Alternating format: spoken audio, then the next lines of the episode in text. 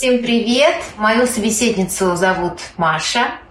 Она достаточно давно уже живет в Норвегии, и мы откроем тайну, мы никогда не виделись. Вообще никогда. Мы знаем друг друга достаточно много лет, очень много переписываемся. Был период, когда мы переписывались вообще практически каждый день, но никогда не видели друг друга. И вот в таком близком общении мы вообще первый раз.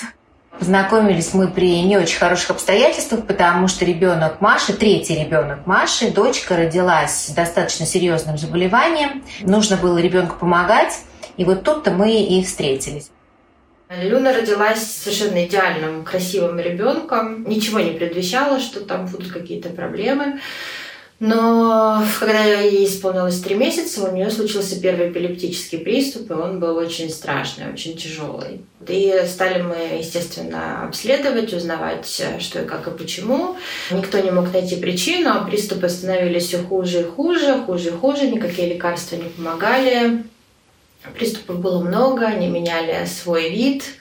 А, и нам поставили катастрофическую эпилепсию младенчества, которая означает, что ребенок будет инвалидом. То есть она не будет развиваться как нужно, или вообще неизвестно, будет ли она развиваться. Нам никто не мог дать никаких прогнозов.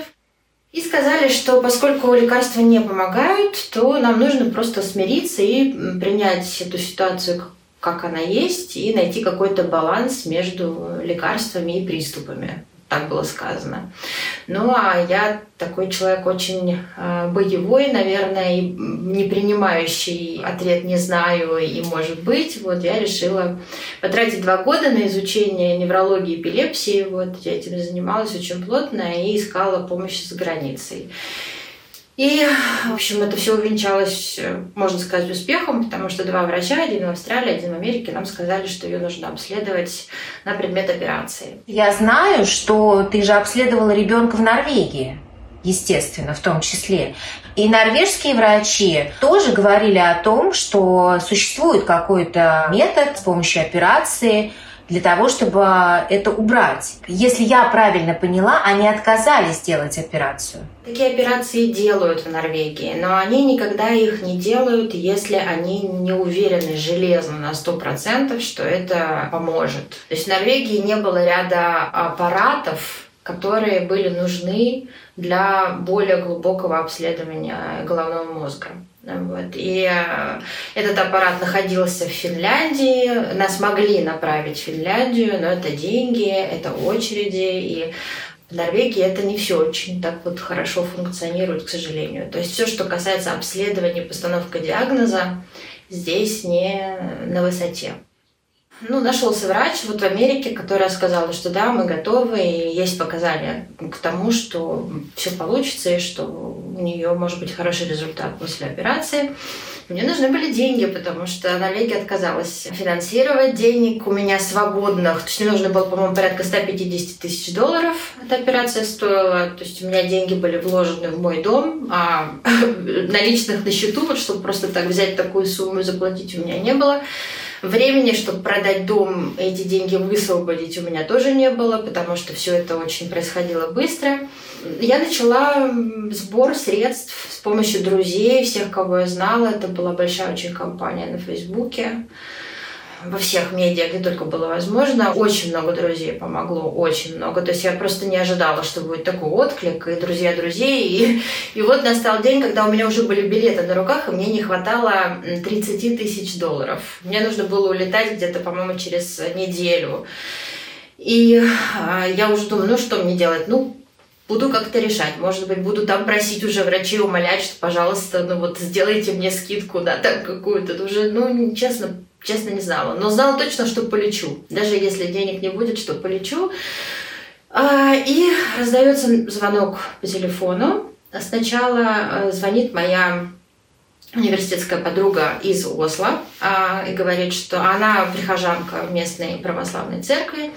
И она говорит, она Маша, э, один прихожанин, он попросил себя не называть, он перевел 30 тысяч крон мне на счет для тебя. А это было порядка 5 тысяч долларов на тот момент по тому курсу. И я была в шоке, я подумала, как вообще такое может быть. И потом через два часа мне звонит моя подруга из Москвы, наша с тобой общая знакомая. Вот, и, и говорит, Маша, у меня есть э, решение, вот я поговорила со, со Светой, и компания, в которой э, она работает, у них есть бюджет на благотворительность, и они готовы тебе помочь. И там была именно вот эта оставшаяся сумма, то есть, которой мне не хватало. И это же было время санкций, и вы переводили это какими-то совершенно немыслимыми просто путями. И я просто не могла поверить в то, что происходит, потому что невозможно было за один день на тот момент собрать вот всю эту оставшуюся сумму. Ой, я тоже очень рада, что смогла помочь, вот правда очень рада. Мне кажется, это самое лучшее дело, которое я сделала в своей жизни, и я так считаю, что мне в жизни вообще очень везет, мне везет на людей, мне везет на поступки людей, мне везет как-то на обстоятельства. Конечно, я не могу сказать, что мне там манна небесная падает с небес, я всего добиваюсь сама, но вот как-то так в жизни складываются обстоятельства, что я всегда нахожу пути решения. И мне кажется, что это вот мне возвращается.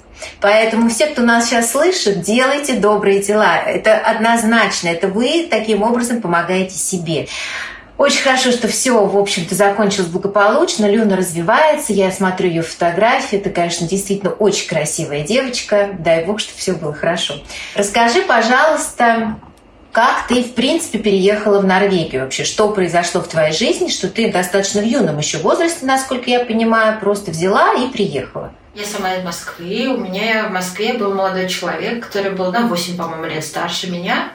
Его мама вышла замуж э, за мужчину, который жил в Норвегии и проживал в Норвегии на тот момент практически сразу, в общем, он меня стал приглашать на каникулы к маме, и мы вот начали ездить. И мой молодой человек через там пару лет где-то принял решение, что он э, хотел бы поучиться в Норвегии, и мама ему помогла, организовала, скажем так, все, что было нужно для того, чтобы он поступил в Ословский университет, и он э, поехал учиться, и поскольку отношения у нас были тогда серьезные, вот он сказал, что Маш, давай и ты тоже как бы переезжай. Вот, и мы оформили отношения, потому что по-другому я никак не могла туда переехать.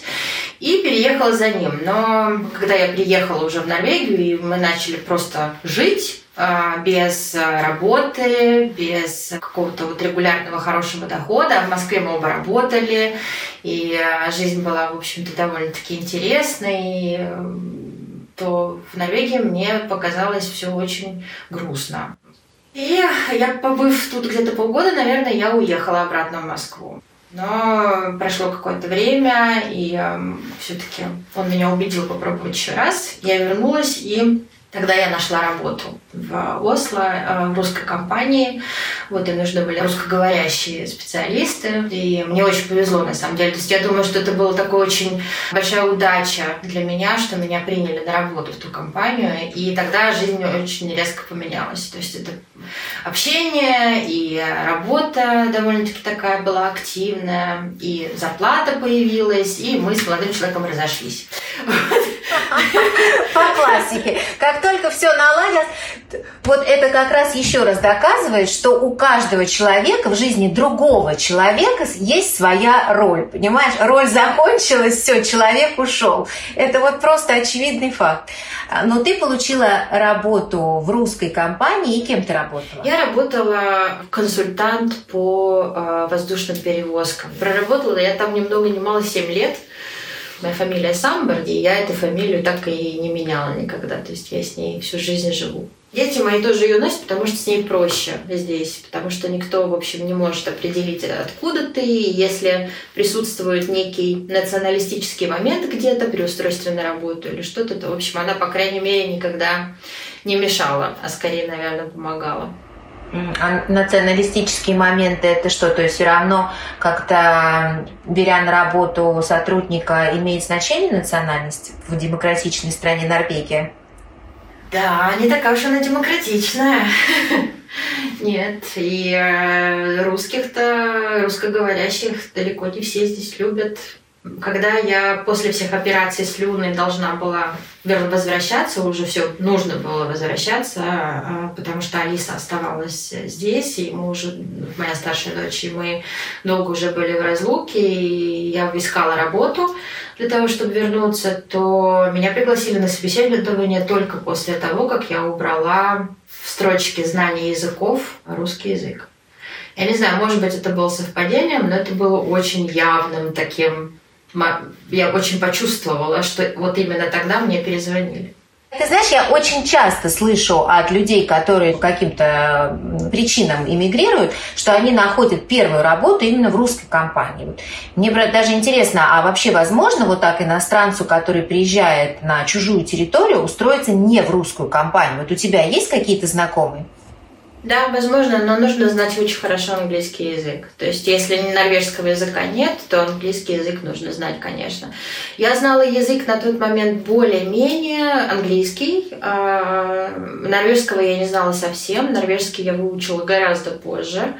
А, и у меня прям какое-то противостояние было, наверное, первые годы, я потому что не знала до конца, останусь я или не останусь в Норвегии, и не хотелось мне тратить время на норвежский язык.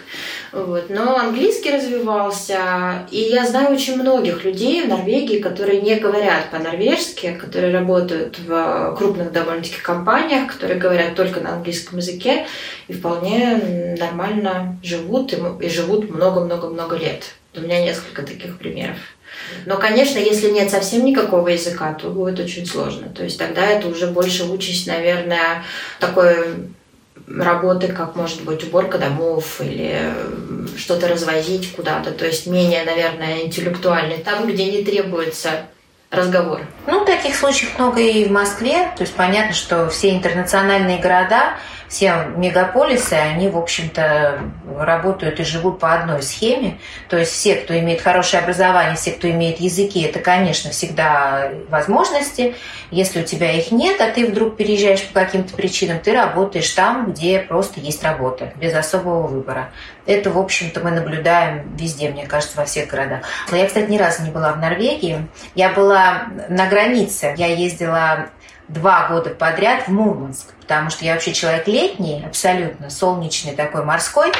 И тут мы, когда началась пандемия, понятно, что все стали ездить по родным странам, и мы в том числе. И вот меня муж предложил, говорит, поехали в Мурманск. Я сначала говорю, ну ты с ума сошел, вот как ты себе это представляешь? Я и север.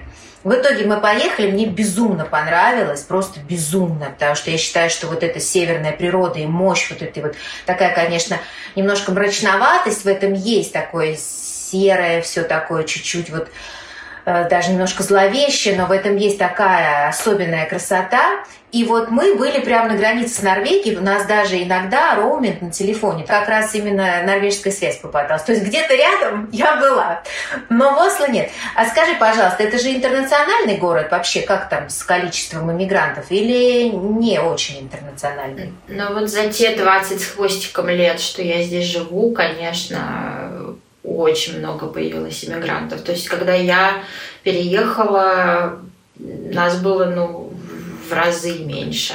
Вот, и не только нас. Норвегия такая страна, где они очень-очень крепко держатся за свою ту маленькую культуру, которая у них есть. Я не могу сказать, что она какая-то большая, на самом деле, если сравнивать с Россией или с Францией, например, или с Испанией.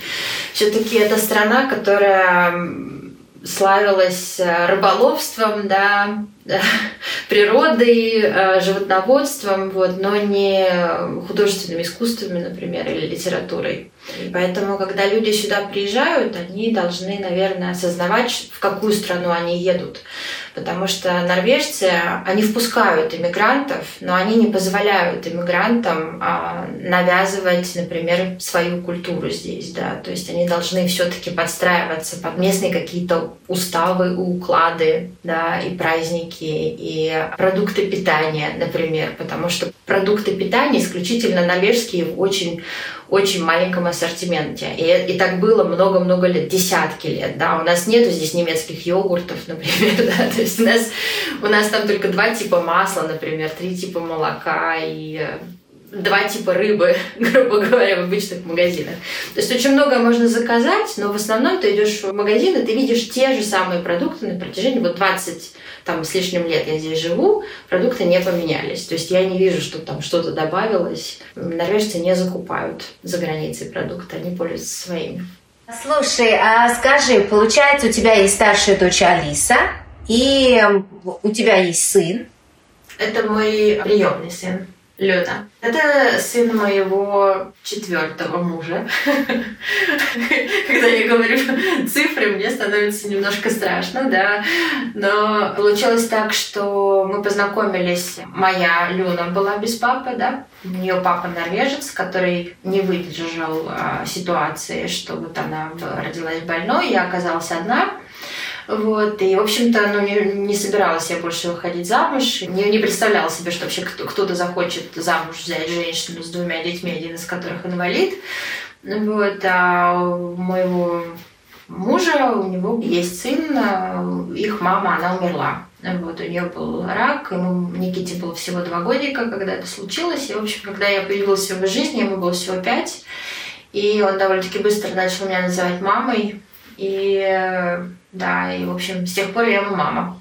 Слушай, да, это классная история. Для тебя она тоже такая абсолютно счастливая. Я могу сказать, что когда я вот там наблюдала тебя в соцсетях, то есть я знала всю вот тот ад, через который ты проходишь, и через который ты так упорно проходишь, потому что я, конечно, восхищалась твоей, знаешь, вот твоим терпением и вот этим упорством, как вот ты с этим маленьким комочком просто проходишь через все эти испытания. Я видела эти фотографии, вот э, когда Люна была с перебинтованной головой, и вот я видела, что ты ни разу не заплакала, ты всегда была какая-то собранная, красивая, с улыбкой.